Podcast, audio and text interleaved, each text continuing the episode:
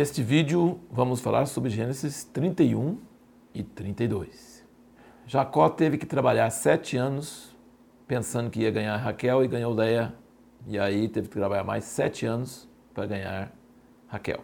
Isaac ganhou a sua esposa sem fazer nada. O servo de Abraão buscou para ele. Então Jacó, para Jacó tudo é difícil. A partir da hora que nasceu, pegando no calcanhar de Isaú, tudo para Jacó é difícil. Ele, o nome dele significa suplantador, aquele que tenta tirar o lugar do outro, aquele que tenta passar o outro para trás.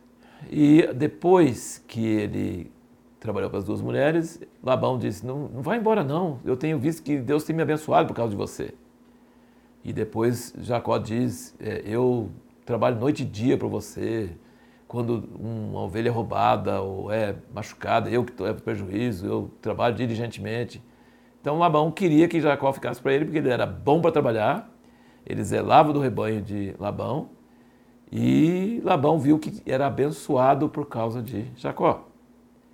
Daí então ele falou: não vai embora, então qual que é o seu salário que você quer? Aí começaram a colocar salário em cor de ovelha, se era manchado, listrado, sei lá. Tal. E aí falou: todos do estrado é meu. Aí Jacó vai lá e descasca as varas, põe lá nos coxos de mantimento e tal, que as vacas comiam, e disse que nascia nascia é, listrado porque ele tinha posto, as vacas estavam vendo aquelas varas descascadas.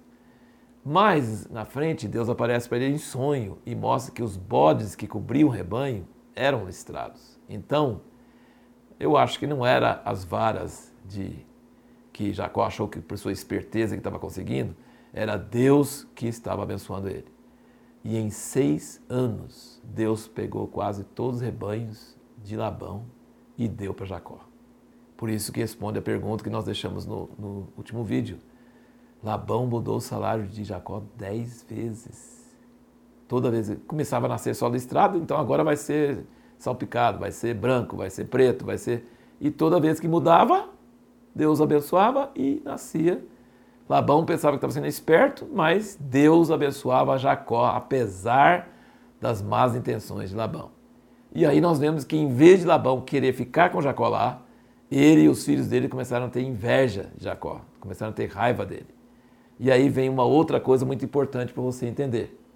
Muitas vezes a vontade de Deus para sua vida pode vir de várias formas circunstâncias. Nesse caso, as circunstâncias começaram a ficar pretas para Jacó lá, então é mostrava que é hora de ir embora, não é hora para ficar.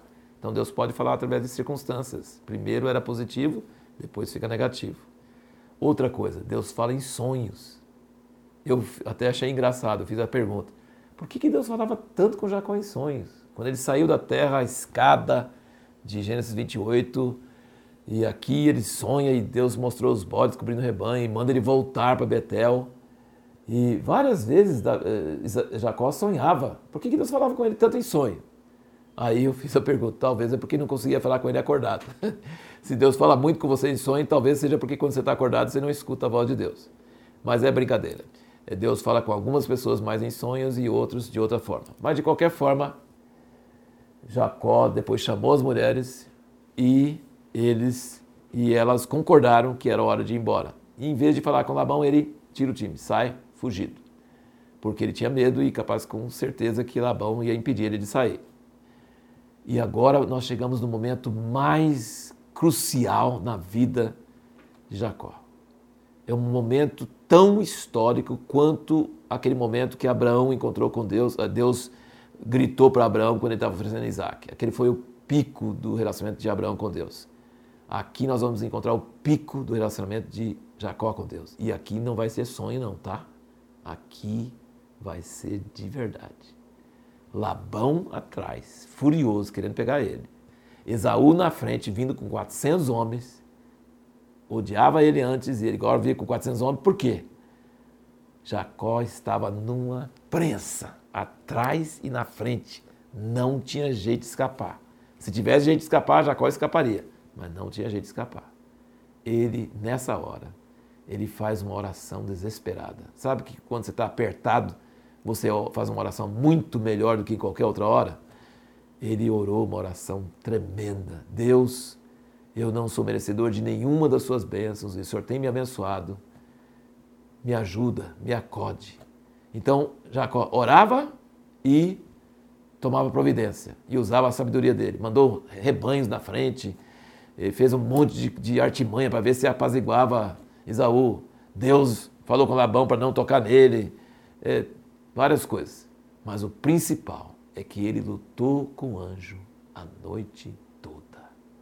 E o anjo tocou ele, fez ele mancar. O anjo podia ter acabado com ele quase. E quando tocou para ele mancar, era para Jacó desistir. Falar, ah, não, não aguento mais, eu estou lutando a noite toda, agora me faz mancar. Não, Jacó não desistiu.